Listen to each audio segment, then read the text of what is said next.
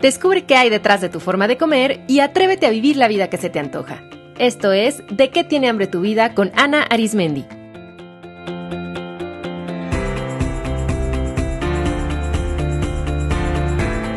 Este es el episodio número 67, Honra tus compromisos.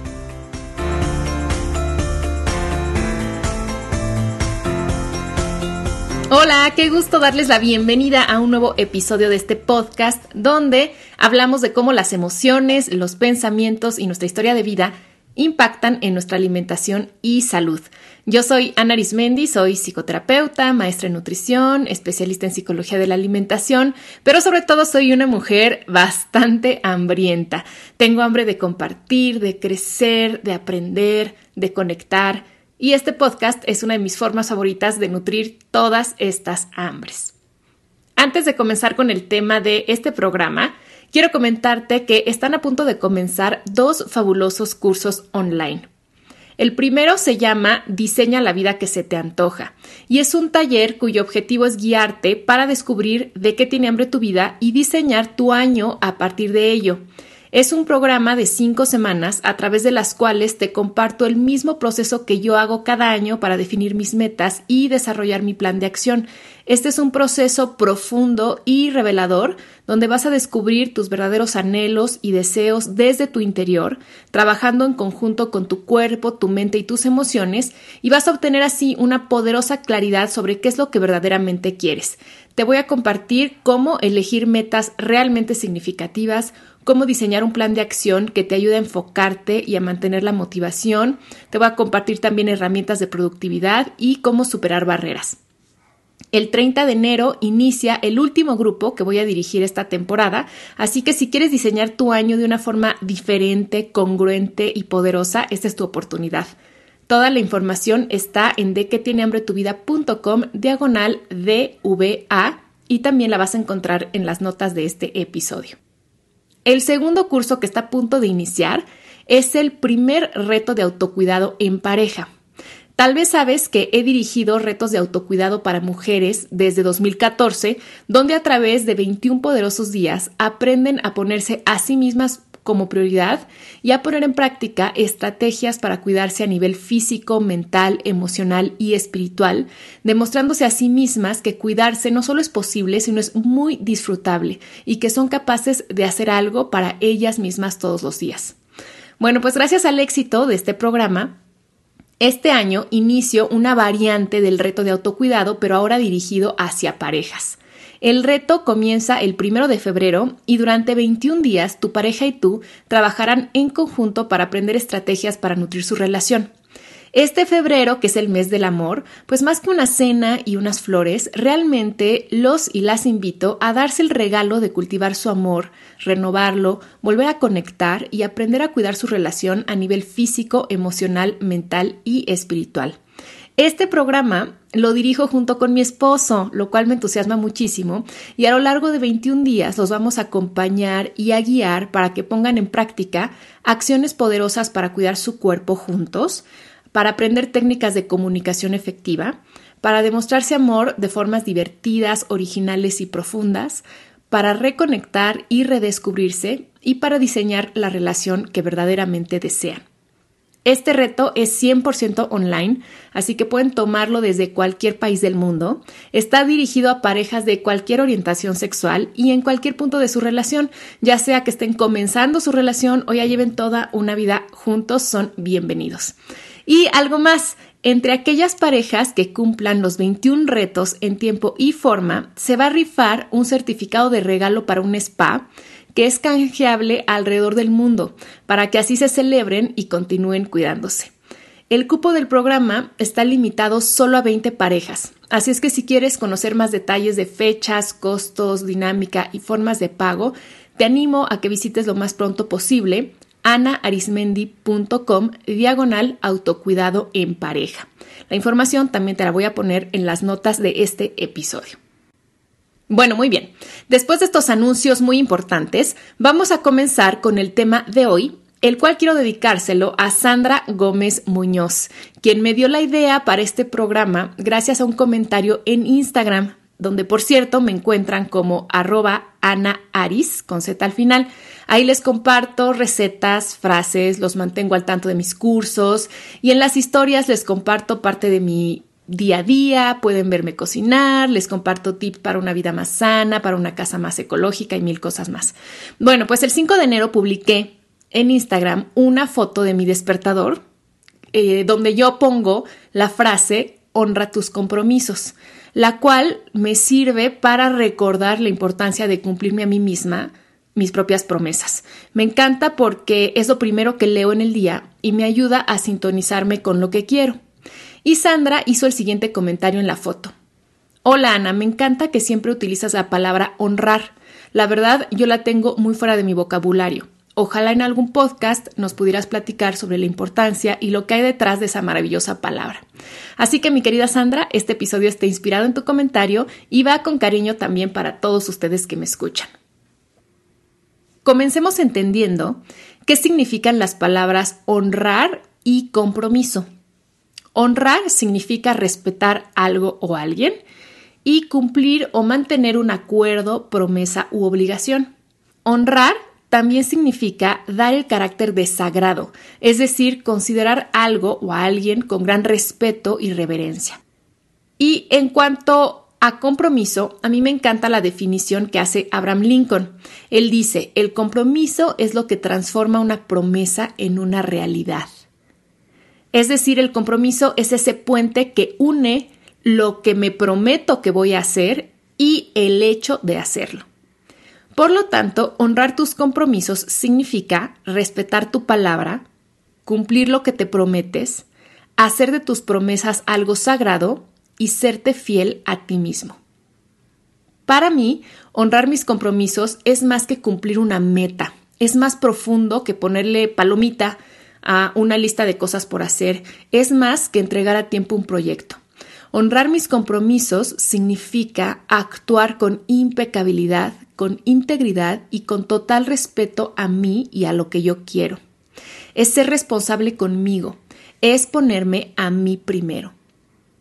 ¿Cuántas veces has dicho que ahora sí empezarás a hacer ejercicio o que este año vas a ahorrar, pero a la mera hora no lo cumples?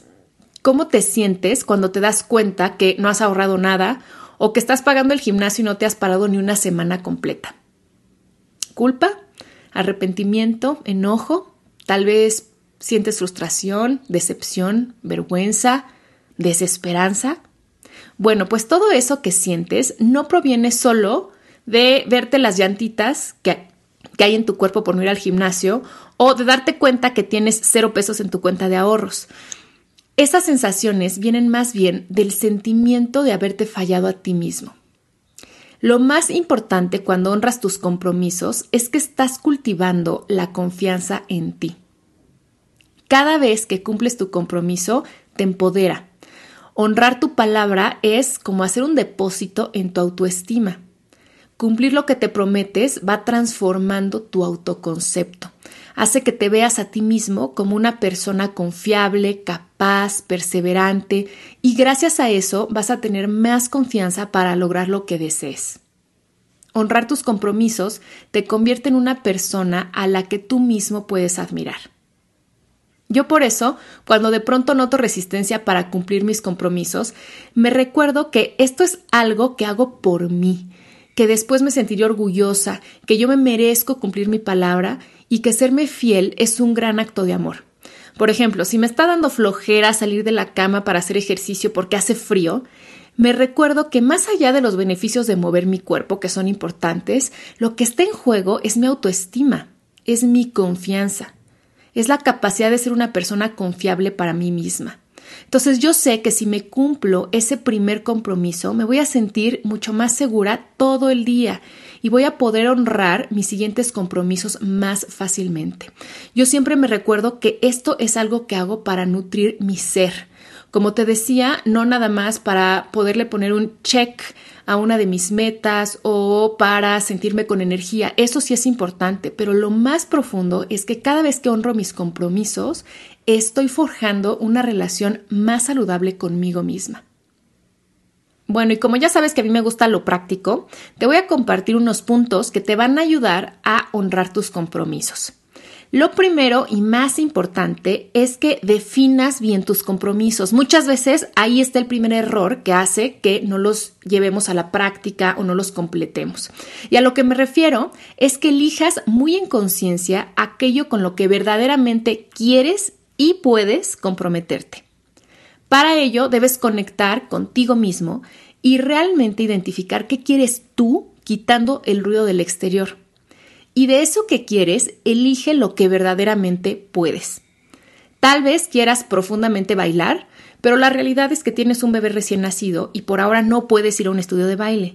Pero quizá sí puedas bailar en casa media hora, tres veces por semana. Yo soy de la idea de elegir pocos pero significativos compromisos. Me parece más eficiente elegir uno o dos compromisos que veinte. Al elegir unos pocos podemos usar mejor nuestra energía, enfocar nuestra mente, mientras que si elegimos demasiados, nuestros recursos y el enfoque se dispersan.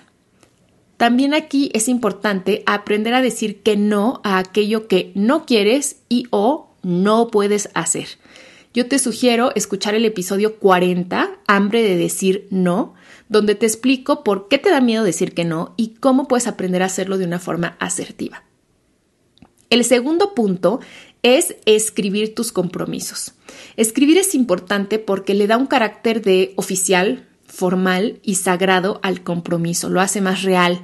Pasa de ser una idea o un deseo que vive en tu mente a algo que existe en la realidad tangible. Además, escribir conecta ambos hemisferios del cerebro, activando así tu intuición y creatividad para ayudarte a lograrlo. Escribir te da claridad y dirección y si además lees constantemente lo que escribes, le va a enviar recordatorios a tu cuerpo-mente de hacia dónde eliges dirigirte. Otro punto importante es que escribir te permite elegir tus palabras sabiamente. Los compromisos se expresan a través de palabras, por eso existe la frase dame tu palabra como sinónimo de establecer un compromiso. Por eso todos los acuerdos, hasta legales, ¿no? Se escriben y firman. Recuerda que con las palabras declaras lo que quieres. En ellas está el poder de crear. La intención la pones de manifiesto a través del lenguaje. En el libro Los Cuatro Acuerdos de Don Miguel Ruiz, que ya he recomendado en otros episodios, el primer acuerdo es sé impecable con tus palabras.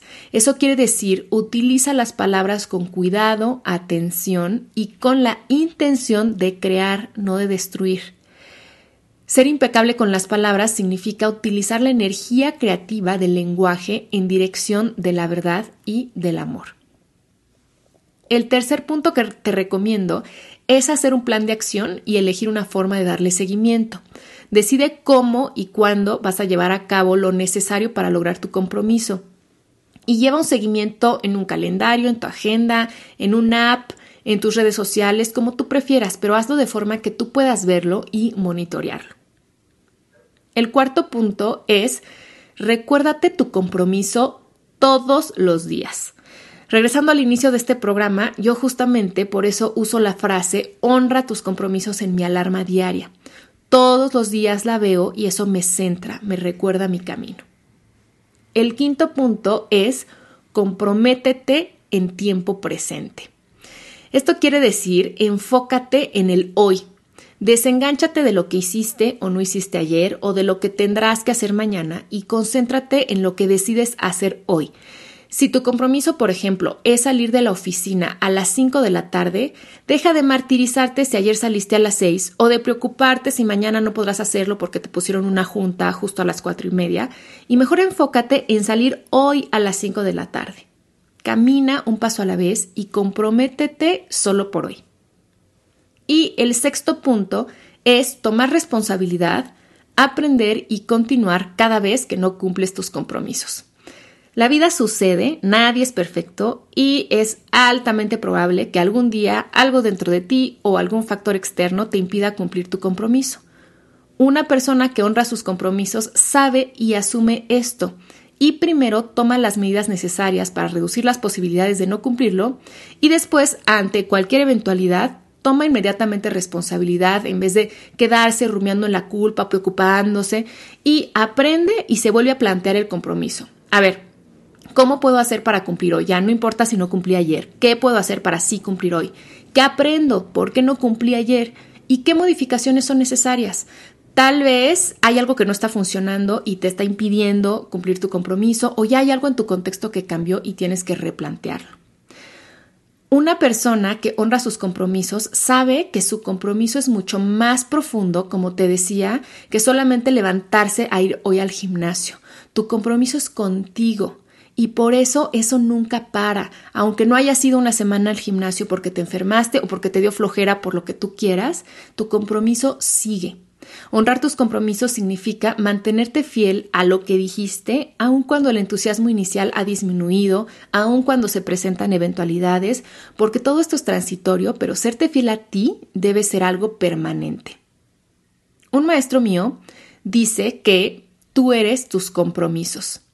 Y ahora me queda muy clara esa frase. Nuestros compromisos van forjando nuestro autoconcepto quiénes somos y además dejan claras nuestras prioridades y nuestros vínculos. ¿Quieres saber dónde están tus compromisos? Observa dónde inviertes tu energía, tu tiempo y tu dinero. Cuando lo que pensamos o decimos no está alineado con lo que hacemos, ahí viene la sensación de traición interior. Por ejemplo, tú puedes decir que tu prioridad es tu salud y que es lo más importante en la vida, pero no inviertes dinero en hacerte unos análisis clínicos para ver cómo estás, no te das tiempo para cocinar y no inviertes energía en hacer ejercicio. Entonces, así que observa dónde estás invirtiendo dinero, tiempo y energía para que te quede claro cuáles son los compromisos muchas veces inconscientes que tenemos y si esos te funcionan o no. Y si ya no te funcionas, puedes elegir cambiarlos. Recuerda que nadie te puede quitar la libertad de pensar y de hacer. Entonces tú decides dónde están tus compromisos. Espero que este episodio te haya servido y motivado para tener una nueva perspectiva sobre tus compromisos y comenzar a darles el carácter de sagrado y honrarlos desde tu corazón. Y recuerda que puedes enviarme dudas o ideas sobre qué te gustaría escuchar en el podcast o quién te gustaría que invitara, ya sea vía mis redes sociales, Facebook, Twitter, Instagram o por correo a info arroba de que tiene hambre tu vida Y si estás disfrutando este podcast, apóyalo suscribiéndote en iTunes, Stitcher o iBox, dejando una reseña y una calificación en iTunes y sobre todo compartiéndolo con otras personas. Te envío un abrazo muy afectuoso y nos escuchamos en el próximo episodio. Esto fue De qué tiene hambre tu vida con Ana Arismendi. Para más información visita www.dequetienehambretuvida.com.